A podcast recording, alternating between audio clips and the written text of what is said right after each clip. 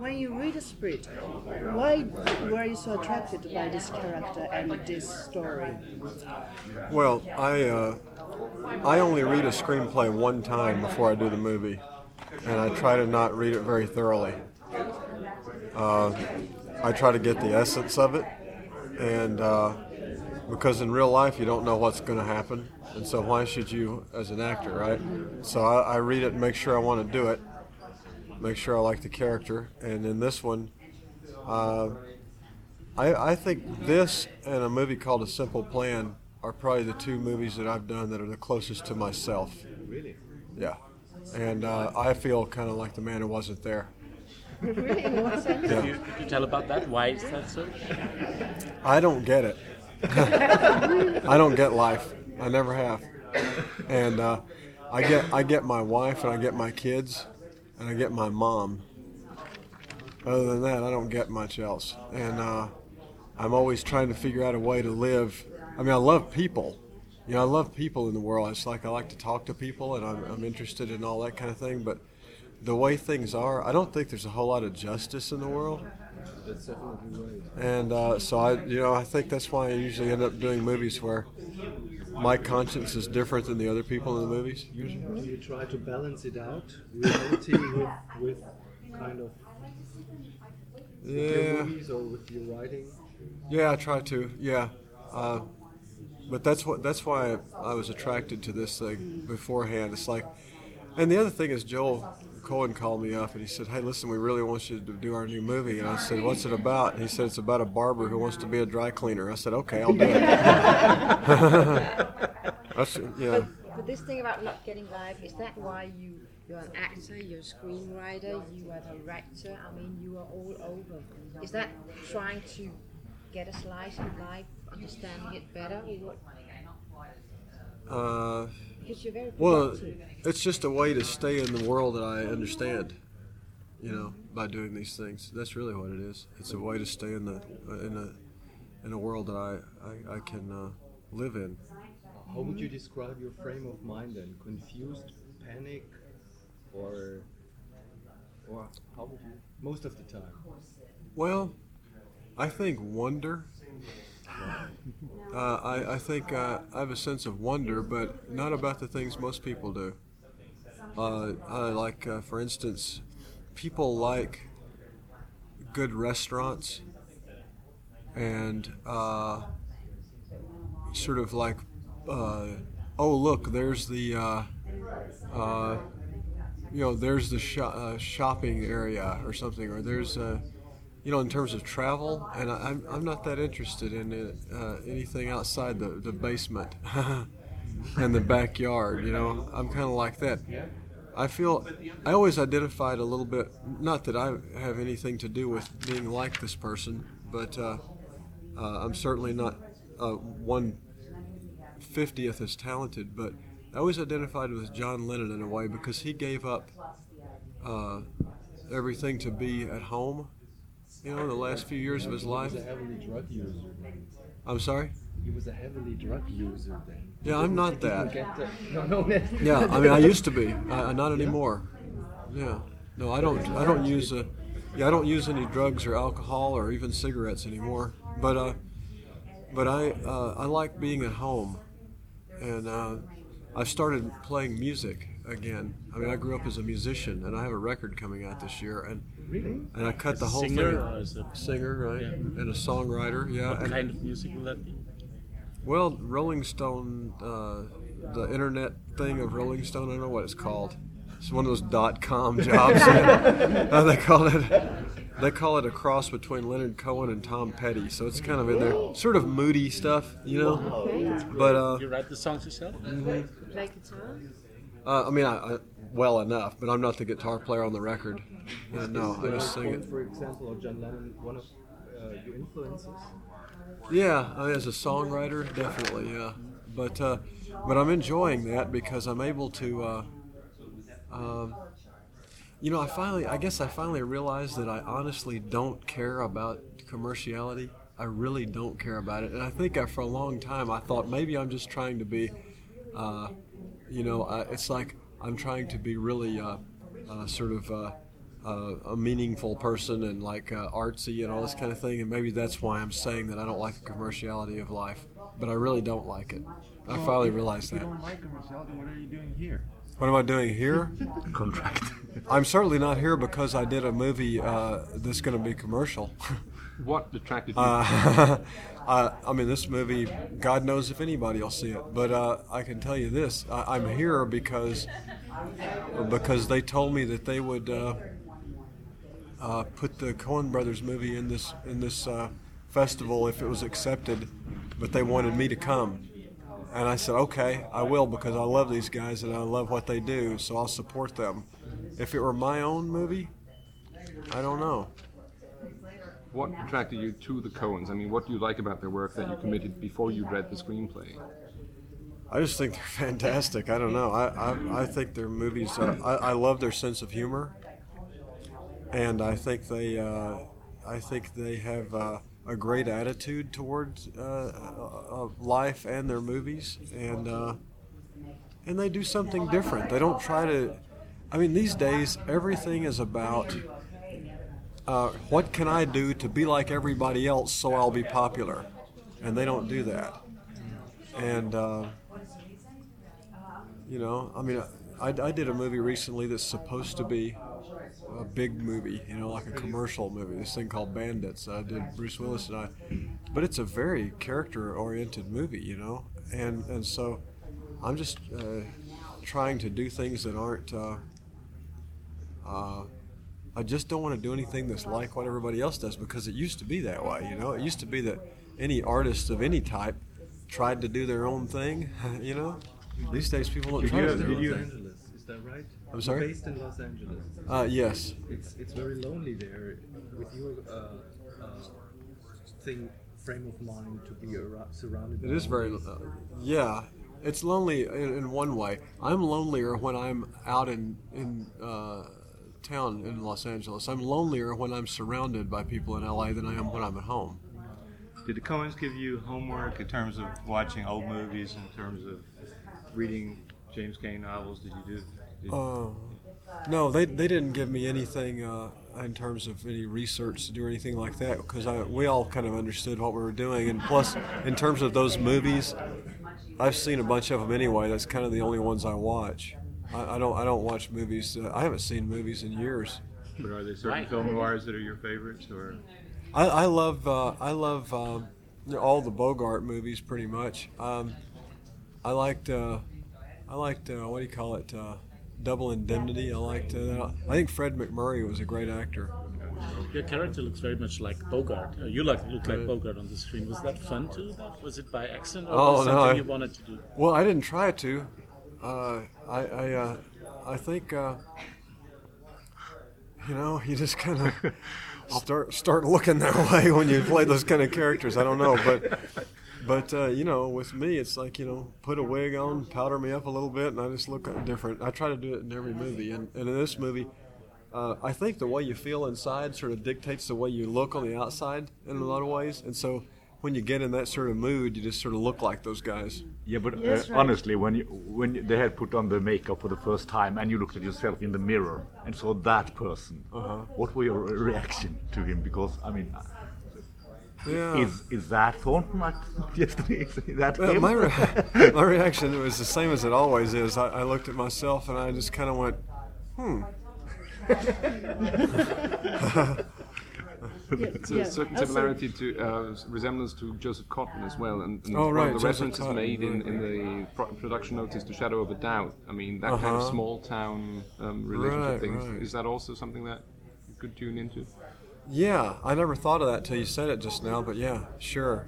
I think I was thinking more along the lines of, uh, in terms of the look, the first time I ever saw myself in the mirror, uh, there was a, there were pictures of Frank Sinatra that looked a little bit like I looked at, at certain times in there, you know, and I thought, wow, that's kind of like, like that, you know, a little bit. Uh, Bogart, I think, mainly the attitude.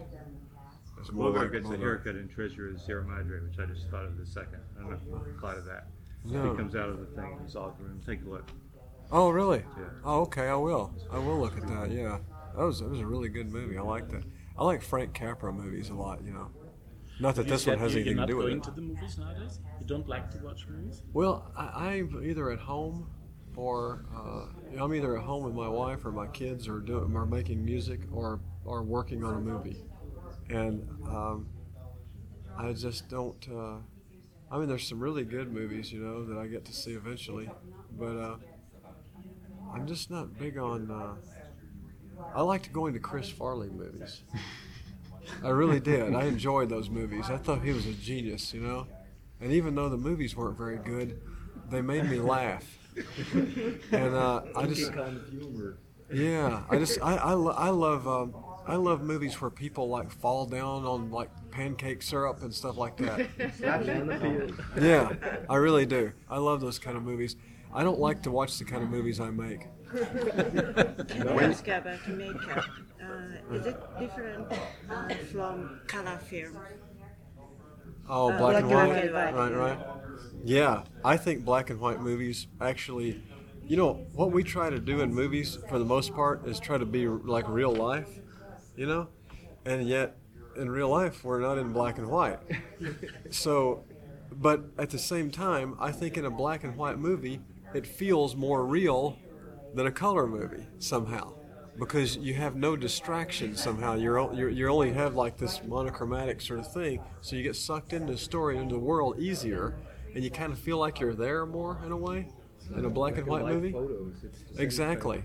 I, I much prefer black and white photos, you know, and uh, You mean the black and white films you, you find them more emotional films? Yeah, I think you. I think you kind of get involved in a black and white f- movie more because there's not any uh, uh, sort of. Uh, I don't know. You don't feel like you're at a party as much. You feel like you're living in it somehow. It- It's, it's you know what you feel like. Uh, you ever feel like in a black and white movie, like people are sweating, even when they're not.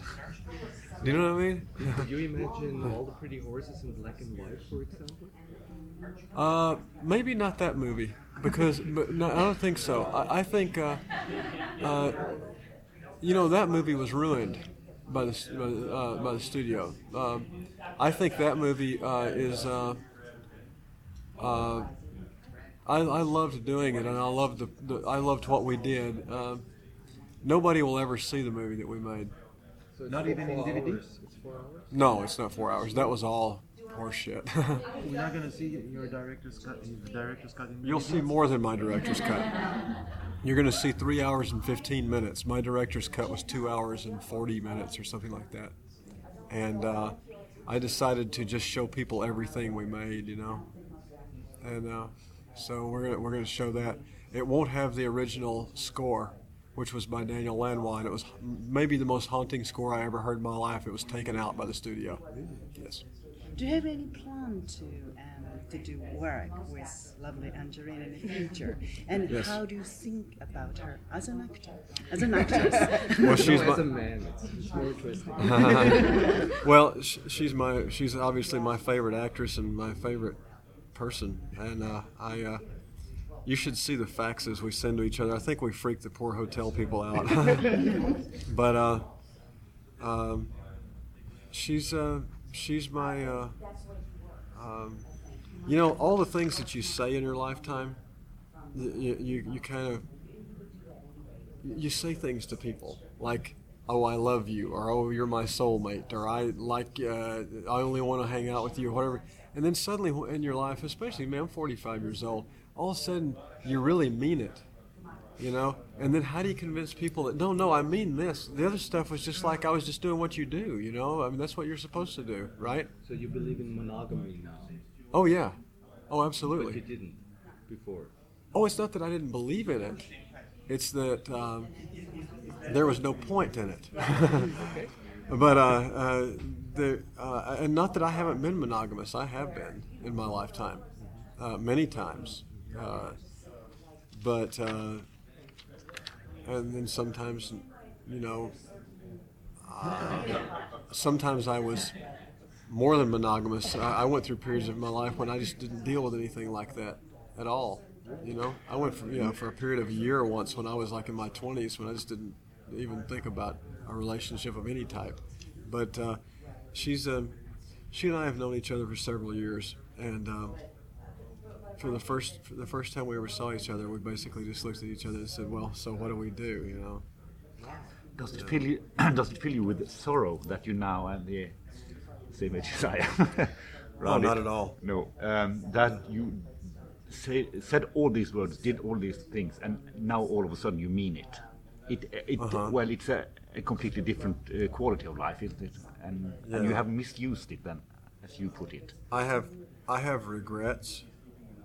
Uh, yeah, I do have regrets, and uh, but at the same time, I don't think uh, my life would be as good as it is right now if I hadn't done the things that I've done or lived through the things I've lived through. So, uh, I mean, frankly, it wasn't easy growing up.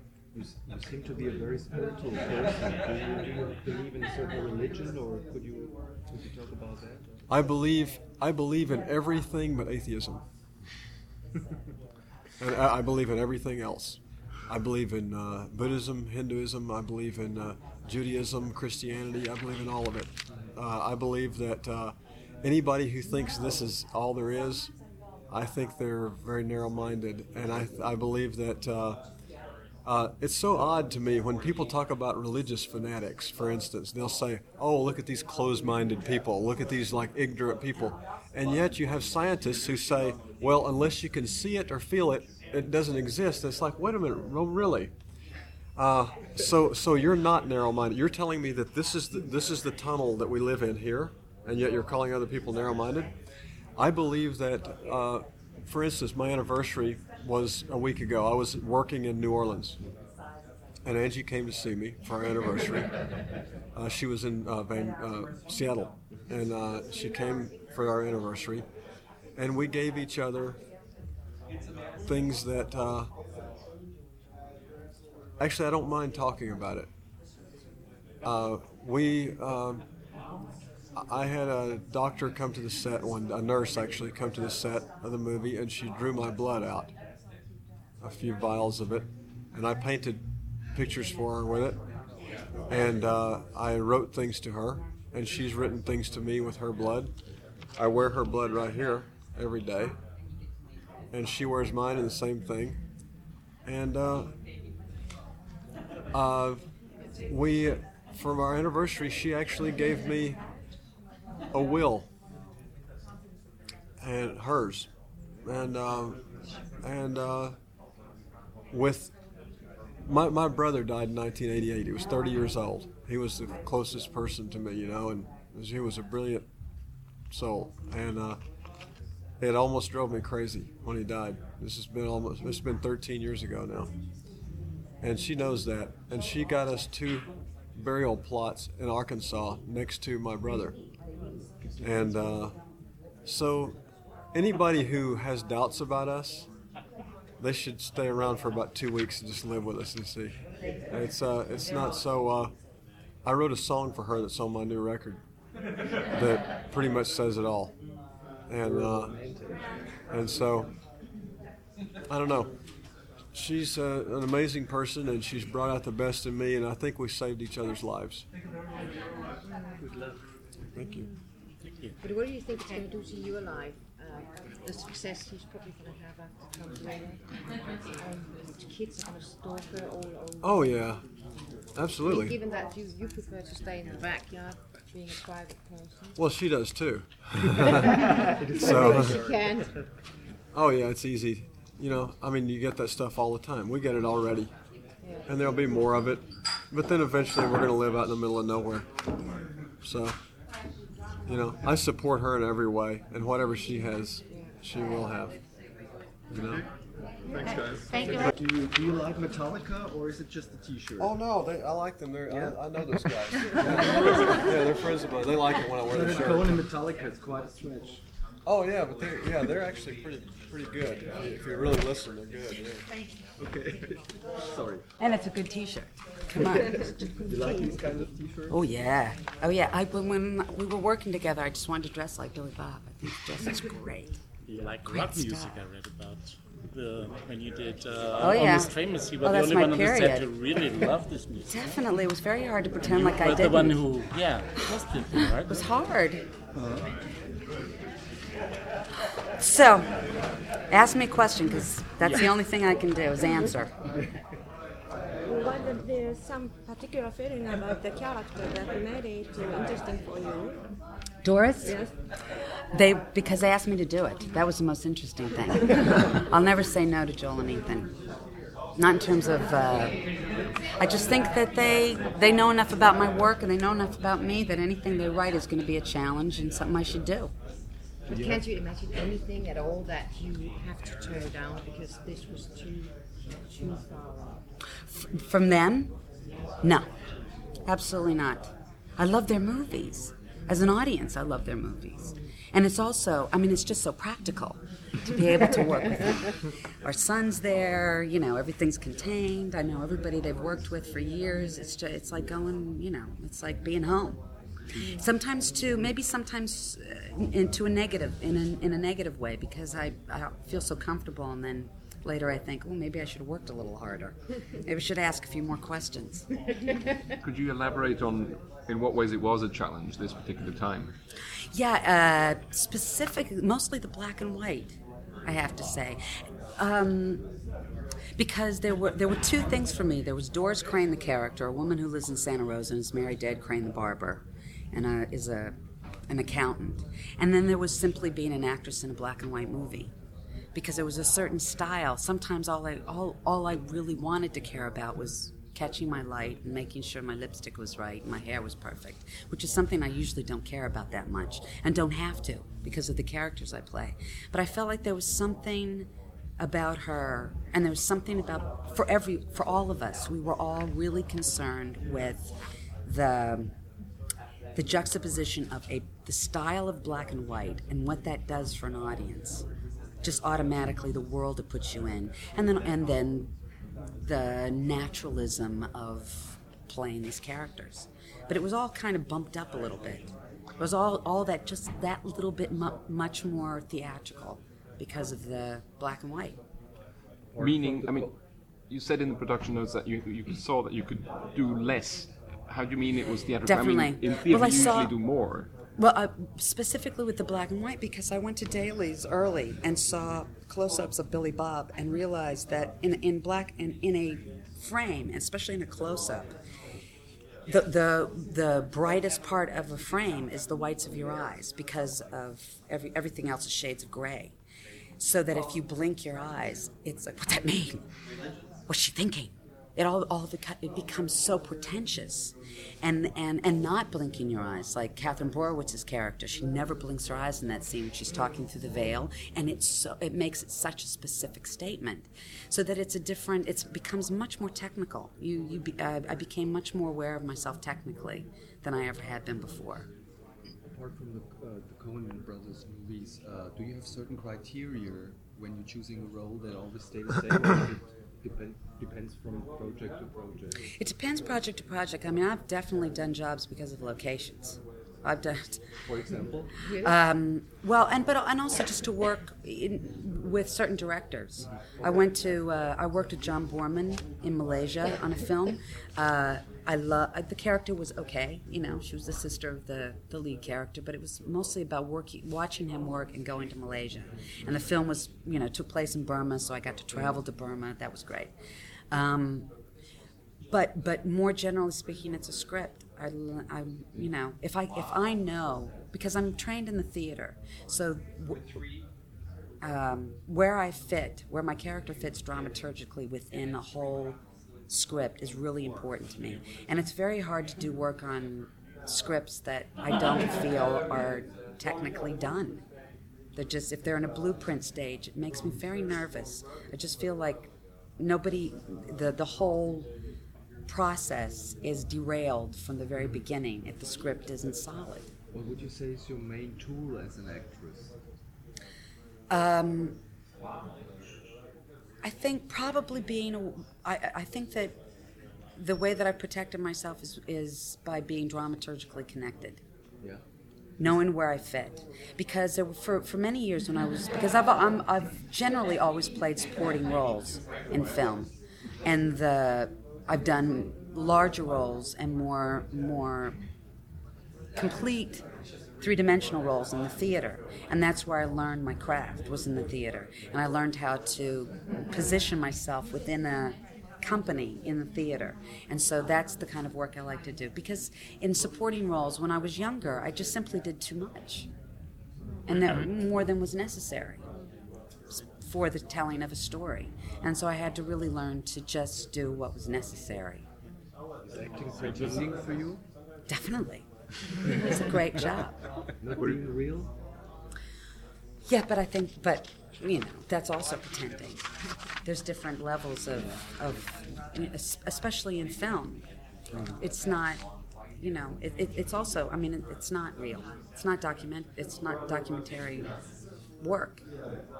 I mean, the closest I've ever done to that would be working with Ken Loach, but still, he manipulates, even though it's has that kind of feel. He manipulates it by hiring people who aren't actors and putting them with actors and not giving people scripts before the day that they work. I mean, he still manipulates it, but it's has a you know more spontaneous feel.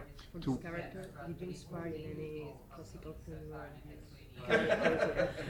Um, it, no, it was more. It was more kind of um, just what because you, I'm, I'm 44. I grew up actually seeing black and white films. You could still see them on television when I was growing up, late night films. It's interesting because now I think that a modern, a younger audience for this film is going to find it very modern because they're not used to seeing black and white. And I think that the look of the film, it, it, it there's something kind of retro about it, but at the same time, there's something that pushes it ahead in a way because technically it's so foreign to them. They're just not used to seeing that kind of contrast, and it becomes a storytelling device that's almost larger or, or as as on as a, in a parallel universe with the story and with the existentialism of it.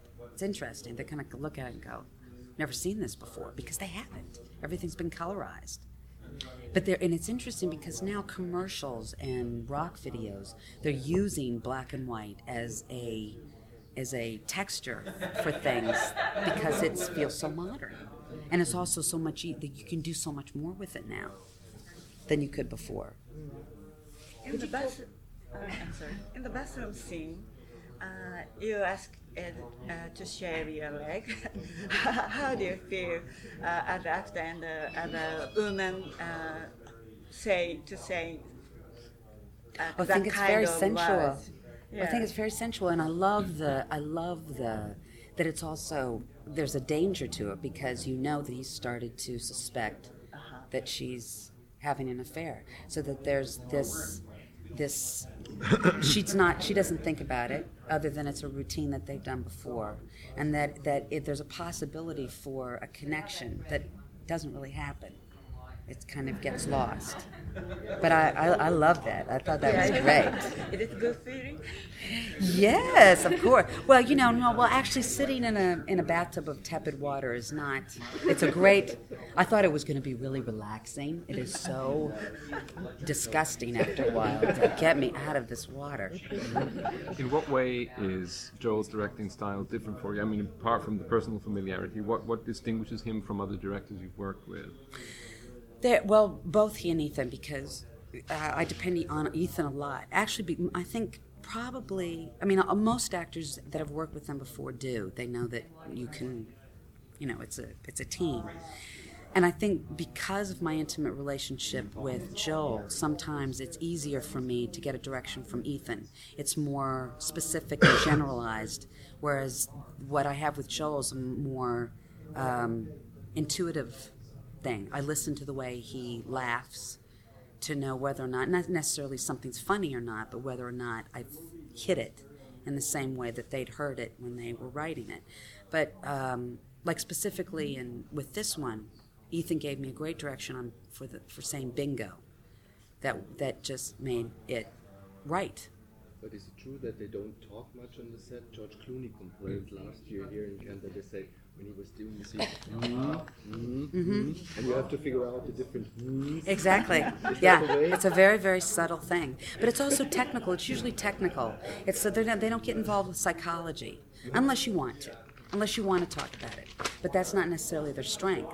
And that uh, since mm, working with them on Blood Simple, I, there's been a huge improvement in the way that they actually have a dialogue with actors because they've worked with a lot more and they've also become friends with a lot more actors so they've learned how actors like to talk but but in from their point of view they don't really and sometimes i think to to the the peril of certain performances they don't they really don't know how to manipulate actors psychologically but technically i like i like being given technical direction better so It was a bingo direction. What was? What, what did you say? um, I think it was.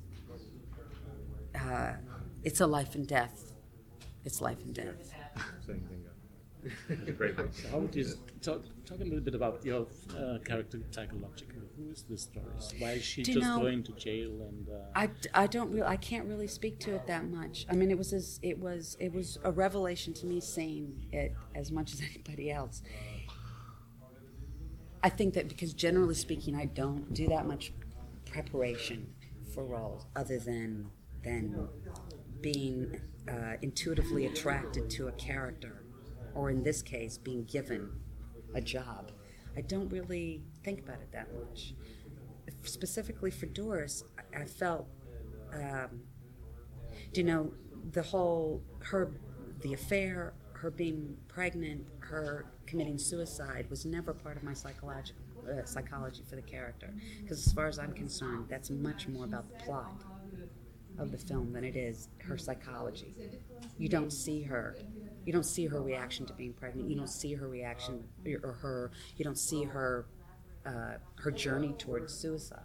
It's all in retrospect, and it's about it's about Ed Crane. It's not about Doris. And, and in fact, it was really interesting for part part of what was interesting for me was that he was writing this story in retrospect. And and for me sometimes I felt like I was in a story that he was recreating for men's magazine. That's why it was black and white. It was his story. If it had been my story, it might have been in color. might have been in technicolor. And she might not have died. But when Ed told the story at the end of his life, it was in black and white, and she dies. You know? So sometimes I just felt like I was in somebody else's story, which was a re- was really liberating. You've been very, very close, obviously, to all of their work. Um, and you said that psychology wasn't necessarily their, their strong point. I mean, how have their priorities shifted since Blood Simple? And you said there was a certain improvement in terms of the actors and so on, how they handled those. But just generally, how do you see their priorities in their filmmaking? How have those developed? Not that much. I mean, it's certainly developed. It's gotten a lot more sophisticated, but it hasn't really changed. Their general their general philosophy of what they do hasn't changed that much, which is what is one of the most exciting things. I mean, from my point of view, the fact that the, that they actually got this movie made is one of the most exciting things about it. That they, you know, we're all middle aged.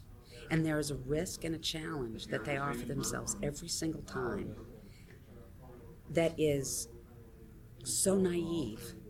The idea that I mean they're they're actually very shrewd businessmen, but from an artistic, creative point of view, there's this this real innocence that well, yeah, we're gonna this is the movie we want to make, and we're gonna make it, and they generally end up making them.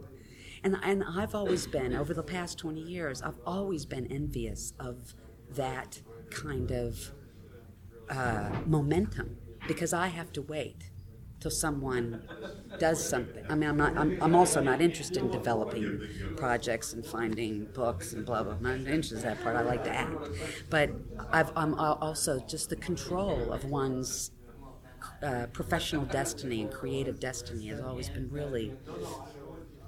I, I've always been in awe of it. Do you have a favorite Coen Brothers movie? I do. Well, yeah, I do. I have two, and they're they're kind of they're they're of a piece to me, per, because and it's very for personal reasons. Blood Simple and Fargo are two, because they are. And and and it, I think eventually, once once I've been able to digest this one, it's also going to come because they're they're very personal. They're very intimate. Those two are very in, they're you know they're about our lives as well in a very kind of strange, mixed up, bizarre way. Could you please elaborate personal- on that? personal thing Not really. I can't because it's not something that I. It's not something that was planned or understood or talked about. It was. It's just the fabric of our lives.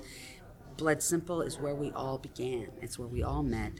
So many of the people that still work with them, that was their first film. It was this. It was this diving board and this this kind of the gates opened at the race and people and everyone took off and it it it informed it's informed so much of everybody's professional lives since then and Fargo just was simply when we all began our lives as parents. We all became parents within a year after that. And like, there was something about, there was something kind of apocalyptic about that experience that, that, that answered the 15 years before and, and began, yeah.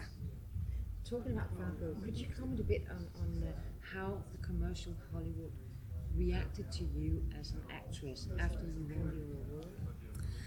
Uh, uh, uh,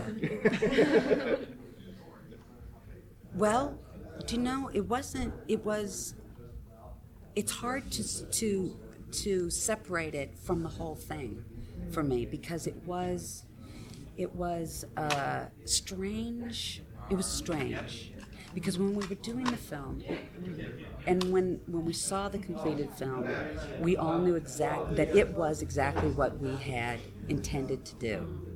And part of that intention was never for it to be to have an audience. We always assumed that it was going to be something that a larger group of people weren't going to get. So the fact, more importantly, the fact that it it, it generated an audience that was so large.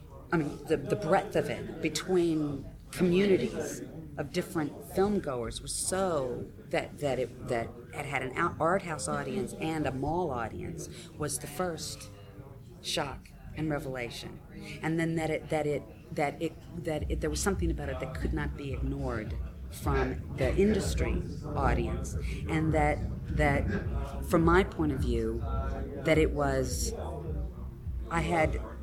Um, been given these these these uh, parameters for so long that I had actually found a way to manipulate myself, position myself within those parameters. You're too uh, odd-looking. You're too fat. You're too thin. You're too old. You're too young. You're too marginal. You're too whatever those. Um, uh, negatives were, I made them positives, and for me, Marge was the embodiment of all the things that an actress was not supposed to be. And that, in fact, it, so I had succeeded in all those things and made a char- cre- helped create a character that people felt like they knew. So in that sense, you felt it was actually a victory. Huge victory, huge victory. I felt in in a, in a similar way I felt in um, with Almost Famous. I felt really, really sick because I felt really um, voluptuous and and uh, free and um, I wasn't wasn't just a mom. It wasn't just a mom role. I felt very alive and jiggly and smart and complex, even though it was supported. I was there to support the young male character in the film. I felt like on over on the side was this woman that was complete and alive and fleshy and you know I felt great, and I, I and I feel like that that at some point became a goal that I have, and, and now I've established myself there, and now it has to be, it, it has to be, it's been acknowledged, and it has to be, um, more people have to do it. Yeah. And younger actresses, there, there's, there's been places carved out now. You know, those are roles that have to be written and shown and performed, and Is the Who's talking part of your record collection? I'm sorry. No, I don't. I don't have it. No, I never had. I was never. do you like from that period? Uh, well, the entire soundtrack of, of Almost Famous would be, but a lot Led Zeppelin, Major, Dylan. You know, it's pretty eclectic, but I love rock, and I love. I really like. I like. Um, I like heavy metal. Thanks. Uh, Frances just said this is a very personal movie. What's the personal thing about it? Did she? What did Fran You have to ask her, man. I wouldn't have said that. Personally. In what respect did you say it was personal? Well, well, she she left it to you to say in which respect. Oh, that's crafty. Personally. Um, well, no, I wouldn't. I wouldn't say it's personal or any more personal. You talk a little any- louder, I'm sorry. Uh, I would. Uh, yeah, sorry. I. I, um, I don't think either of us would say it's um, any more personal or less personal than anything else that we've done. I'm not quite sure what that means exactly. It's. I mean, they're all personal, and I guess in the sense that we're making them, but beyond that, it's. Yeah, this There's no. There's nothing autobiographical about it. Yeah, it'd be a hard movie to relate to one's own experience. Apparently not for Billy Uh, Billy Bob did. Uh, well, yeah. I mean, I you have to. I, I'm sure as an actor, you have to find things that, from your own personal experience, just in order to play a part, which you can use for the character. Although obviously, it's not. It's not. I mean, if you know Billy Bob at all, you wouldn't say that he's in any respect like Ed Crane, the character in the movie. But um, I'm sure you have to find elements, you know, from. I mean, he somehow said it's about being lost in life. Is that something you could Yeah. relate to? yeah, yeah. Well, yeah, Yeah. I. Right, in the most sort of general way, in, in certain moods, you can, right, one can identify with the main character, or indeed, you know, any of the characters, but Well, you take any kind of story element like that, and you say, okay, you've got a barber, someone who works in a. I mean, he says it right off the bat in the voiceover. I worked in a barber shop, but I never considered myself a barber. And you try and write a story about someone's relationship to their work and what they do and the situation they find themselves in, and this what he considers the character in the movie considers this kind of dead end job, and wanting to sort of somehow get out of it or somehow find another another opportunity or path, and probably that's something that everyone can relate to at one point in their life. But um, again, you then take that and the story goes in whatever direction you find interesting or compelling as a plot, and what's going to be sort of revealing about the characters and make have interesting characters. How did you get this story? I mean, did you think to make a movie about a barber? Yes. yeah, actually, that was kind Yes. of the starting point. It's you know people have asked about James M. Cain, Yeah. and one of the interesting we, we've always liked his novels, and one of the interesting things about Cain was that he was particularly interested in people's everyday, day-to-day existence in their work. So he wrote about people, in, you know, the insurance, the minutia of the insurance business, or running a restaurant, or being an opera singer, or working in a bank. You know, that was a big element in all of his novels, what people do every day in their job. And that was also, in thinking about that, that was part of how this story started. And uh, it's just that we sort of used a barber shop as opposed to an insurance salesman or a restaurant owner or like you find in Mildred Pierce or something like that, or, you know, same Is thing. he your favorite writer, Black Pulp or Black Noir writer? Well, period? yeah, I'm among our favorites. I, you know, Who else? yeah, he's Chandler? And yeah, we sort of we actually did a kind of Raymond Chandler movie in The Big Lebowski, and, and in fact, kind of ripped off Dashiell Hammett in the gangster movie we did, Miller's Crossing. Um, yeah, you know, they're all interesting Yeah. writers and very different, although they're all you know sort of lumped together in a school. But that's kind of a convenience for people who want to talk about. But in relation to this movie, again, Cain was, you know, they're all kind of domestic murder stories. They're about they're murder stories about people who aren't criminals exactly. They're people, like I was saying, people who work in this business or that business, or you know what I mean? Not not not not gangsters like like Hammett, I guess. You know. Although some of them aren't even murder stories. I mean, Mildred Pierce is really it's one of his best novels and doesn't really involve any crime. There's no crime element in it, and yet it feels Thanks. like his other novels. What about The- Many of your movies are set in the past, for example, in the 1940s. Do you have any specific reason for that? Yeah.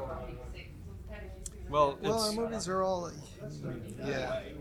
In some respect, they're not personal. I mean, we we like making movies that are very sort of very much stories. We're into the whole like you know narrative thing, and taking it away from your own experience kind of helps somehow. Making it a period movie helps in that respect. You know, removing it from your own first-hand experience. yeah, I mean, you know, just the expression "once upon a time" is a fictional entrance into a story. You know, it's a it's a it's a it's a way of saying it's the same impulse. You know, it's not now. It's not realism exactly. It's not you know, it's uh, it's that. That sounds a little vague, but it's that impulse. Was it very hard to, to get Billy Bob Thornton, or how did you convince him? It wasn't hard to get Billy Bob. no, we've actually known Billy Bob a little bit before we made this movie, and uh, no, we uh, we offered him the part, and he said, "Yeah, sure." Yeah, yeah. At the end of the movie, you suggest, and obviously, the movie itself is about storytelling, and it also requires Yes. a certain metaphorical level. I mean, to what extent is this also about your work? Out Oh, of work. No, Not in uh, any uh, conscious way. I, no. But I- you're right that it's about storytelling. He's telling a story in the movie, and that's revealed at the end that he's actually the voiceover is his own narrative reconstruction of what happened. You know, it's um, so that was a conscious thing. Yeah, yeah. And also the way that, I mean, one sees that he is drawn on tabloids and pulp Yes. novels and so on. I mean, that seems to me to be a bit like your own working method, that you draw on different sources and sort of make an amalgam of, of those things. That's Okay. that's, that's fair. That- That's fair. Yeah, it's fair. It's not that we were thinking that, But- but, but yeah. okay. Was it ever hard for you to find someone that you really wanted in a film and didn't make it? Um, you, you casting, you Hmm. mean? Like an Uh, actor or an actress? Yeah. Um, Well, sometimes it's no, that's never happened. Sometimes we've had to wait for an actor because there's somebody that we very much wanted who wasn't available to do the movie. Uh, The Big Lebowski we wanted to do with Jeff Bridges specifically and John Goodman. And it was actually years. We finished the script years before we made the movie, and we're waiting to for our schedules to work out. And this one was made before Oprah, uh, well, written before Oh Brother Where uh, Clooney's Right. Yes. schedule also. Yeah, met. yeah, Right.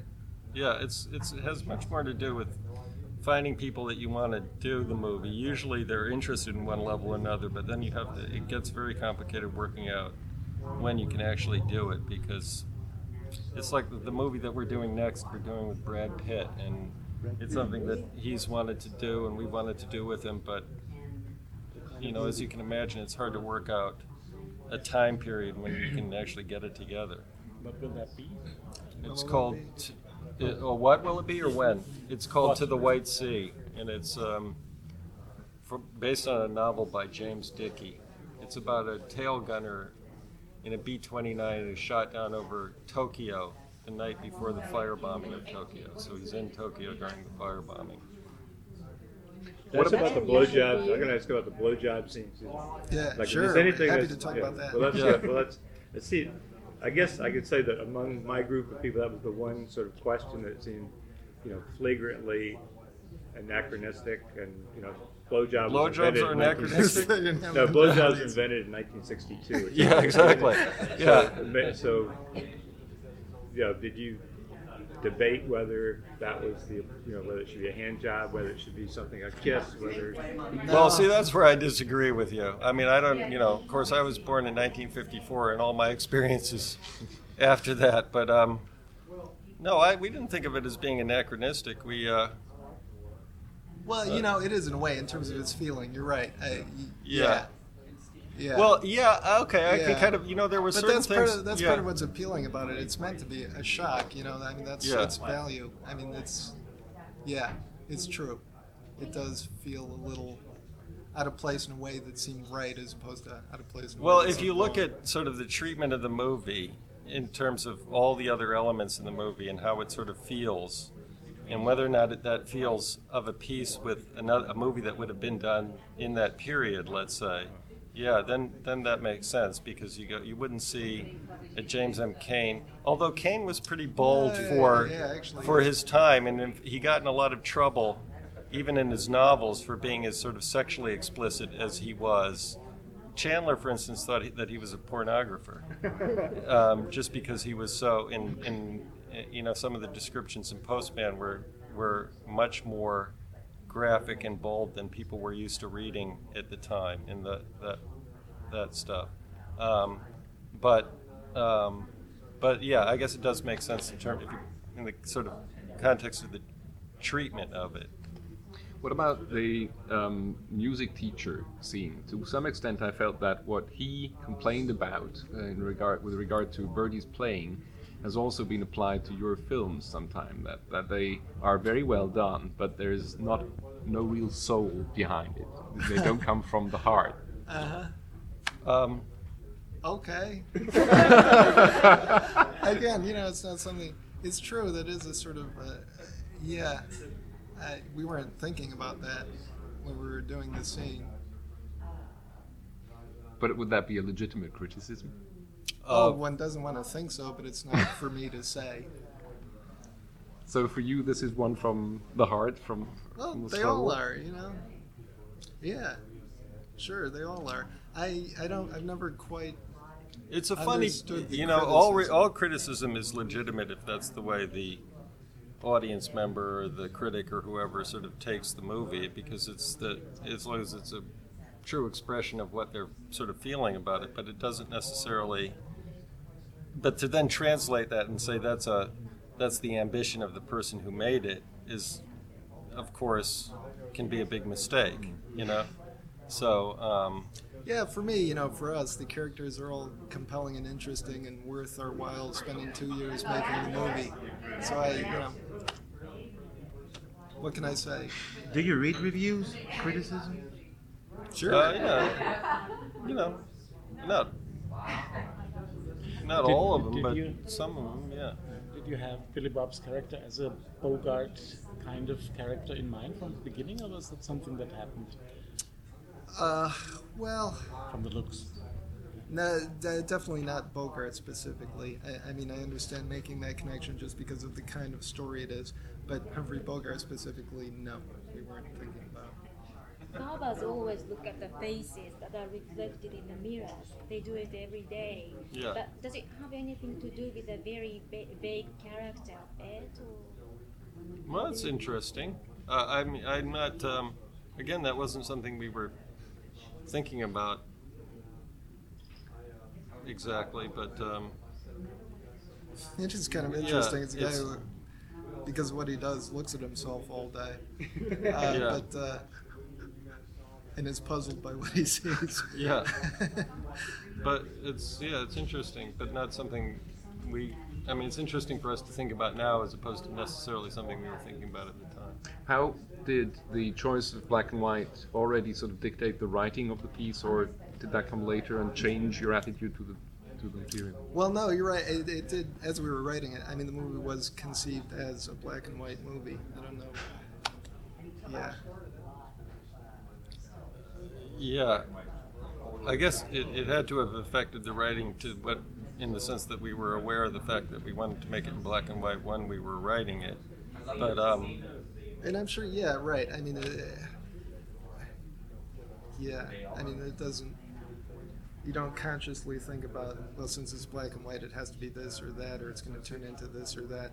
But I'm sure it does promote your thinking along certain lines and inhibit it in other directions. For instance, you know, there's a flying saucer in the movie. Obviously, that's a black and white thing. You know, that's something you're going to be more open to if you've made this initial decision that you know the movie's going to be in black and white. But could you kind of describe the difference between working on a very colorful and sort of light movie as Oh Brother Where Art Thou to this one, which Yeah. is much more dark and the Yeah. tone is Yeah, black well, that's definitely true, and uh, it's part of right. You're part. It's that sort of obviously it infects, and was one of the reasons why we wanted to do the movie in black and white. It, it sort of infects the whole feeling of it and the tone of it and all the rest of it.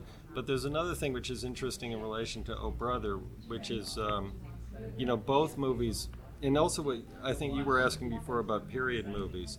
both movies are period movies. Both movies are are movies where the we took the image and we and the image is very processed or abstracted. I mean, in Oh Brother, it happened to be that we put it in a computer and we changed the colors or we eliminated certain colors and used other colors. But it's not so different doing that from doing a black and white movie. It's just a different approach to how you change the image or make the image more abstract or you make it more appropriate for period or whatever you want to call it. In that respect, they're very similar, but they feel different, and it's the difference in feeling that was important to us and sort of dictate was part of what dictated the choice. Yeah. Does it make you feel different as well? I mean, in your working process with the actors and Yes, to to to the extent that as you're watching the film as it comes back while you're doing the movie, you start to notice certain things about what the photography is doing for the scene. You know, for instance, you know, there's something almost hyper real about black and white, especially in close-ups. You know, the way you see sort of see every detail in the skin and the extreme sort of acuity of the image, the sharpness of the image, and and you know, even though it's unreal in the fact that there's no color, it start, starts to take on this kind of hyper weirdly hyper real quality. Um, and you know, we, for instance, started backing away from doing as many close-ups and just and things like that. We started simplifying a lot of the sort of design elements in the background and making it more graphic and. It is weird. I, yeah, it's odd. I mean, it, it doesn't even it doesn't even make any sense. But things seem more like palpable. Like you can feel fabrics better in black and white than.